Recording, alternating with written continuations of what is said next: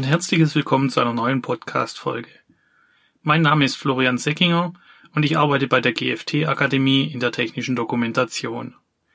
In dieser kurzen Folge möchte ich auf die Möglichkeiten einer textlosen Betriebsanleitung als Sonderform in der technischen Dokumentation eingehen und wann es überhaupt sinnvoll ist, eine textlose Betriebsanleitung einzusetzen. Betriebsanleitungen können sehr umfangreich sein. Vor allem der Text in der Anleitung nimmt den größten Platz ein. Wäre es nicht besser, eine Betriebsanleitung zu haben, die auf Text verzichtet? Kann das in der technischen Dokumentation bei Maschinen und Anlagen genauso einfach gehen wie mit den Anleitungen für Möbel bei IKEA? Warum sollte man zudem bei technischen Sachverhalten auf Text verzichten und stattdessen auf eine textlose Anleitung setzen? Der Reiz einer textlosen Anleitung ist natürlich die Informationen der Anleitung durch Bilder schneller und anschaulicher zu vermitteln. Sachverhalte, die sich in Textform nur schwer veranschaulichen lassen, können in einer Abbildung nahezu problemlos erläutert werden. Zudem spart eine textlose Betriebsanleitung viel an Übersetzungskosten, da nicht viel Text übersetzt werden muss. Der Einsatz einer textlosen Betriebsanleitung hat sowohl Vor- wie auch Nachteile, welche ich nachfolgend aufzählen werde. Zu den Vorteilen gehören, dass die textlose Anleitung neben der Einsparung von Übersetzungskosten auch Druckkosten einspart, da die Seitenzahl bei mehrsprachigen Dokumenten reduziert ist. Eine schnellere Erschließung neuer Märkte, da die Anleitung international einsetzbar ist. Und die schnellere Übermittlung von Informationen. Aber es gibt auch Nachteile an einer textlosen Betriebsanleitung. Für eine textlose Betriebsanleitung benötigt man eine Vorlage in Textform, an der man sich orientieren kann. Zeit und Kosten zum Erstellen der Anleitung sind erhöht. Im technischen Bereich sind Sachverhalte sehr komplex und nur schwer in einem Bild ohne erläuternden Text zu vermitteln. Nachdem wir uns den Vor- und Nachteilen der textlosen Anleitung gewidmet haben, ist es Zeit, sich zu überlegen, wann es sinnvoll ist, eine textlose Anleitung einzusetzen. In der Planungsphase der Anleitung sammelt die Redaktion alle Informationen, die dem Nutzer zur Verfügung gestellt werden müssen. Dort zeichnet es sich schnell ab, ob eine rein bildliche Darstellung zu komplex ist, um den Sachverhalt verständlich zu vermitteln. Einfache Sachverhalte kann man problemlos textlos darstellen. Umso komplexer die Informationsgeflechte werden, desto schwerer ist es, eine Anleitung nur mit Abbildungen verständlich zu halten. Häufig müssen ergänzende Texte die Verständlichkeit dann erhöhen. Dort sind dann zwar auch Übersetzungen für den internationalen Markt nötig, jedoch kann durch den Einsatz von visuellen Anleitungen der Textumfang stark reduziert werden. Wo ist es also sinnvoll, auf Text zu verzichten? Das können Übersichten von Menüstrukturen sein, die nur mit Bildern dargestellt werden, ein einfacher Einbau von Ersatzteilen, der nur mit Bildern dargestellt ist, oder eine bildliche Montageanweisung für einfache Tätigkeiten. Vor allem in den Montageanleitungen, Bedienungsanleitungen oder Gebrauchsanweisungen ist es sinnvoll, auf den Text zu verzichten und mit Bildelementen zu arbeiten. Kommen jedoch Warn- und Sicherheitshinweise hinzu, kann nicht komplett auf den Text verzichtet werden. Wir wissen nun, wann es sinnvoll ist, eine textlose Anleitung einzusetzen. Wie geht man aber nun vor, wenn man eine textlose Anleitung erstellen möchte. Wie wir bereits wissen, ist die Grundlage der textlosen Anleitung eine Vorlage in Textform.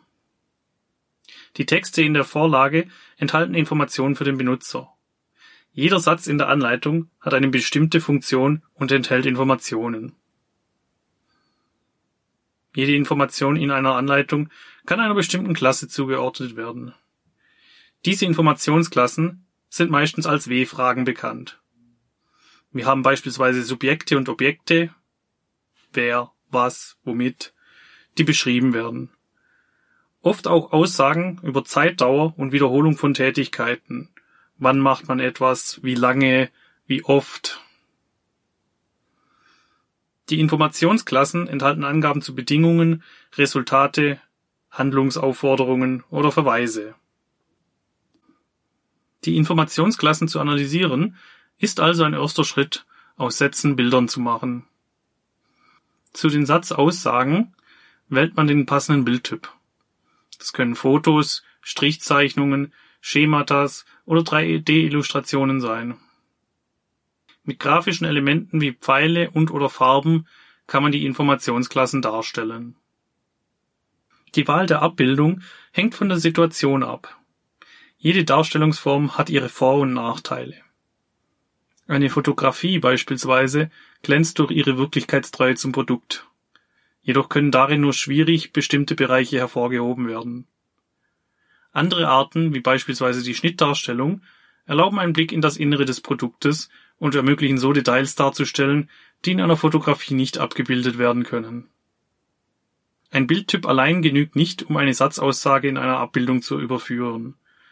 Erst mit zusätzlichen grafischen Elementen kann die Information sinnvoll erläutert werden.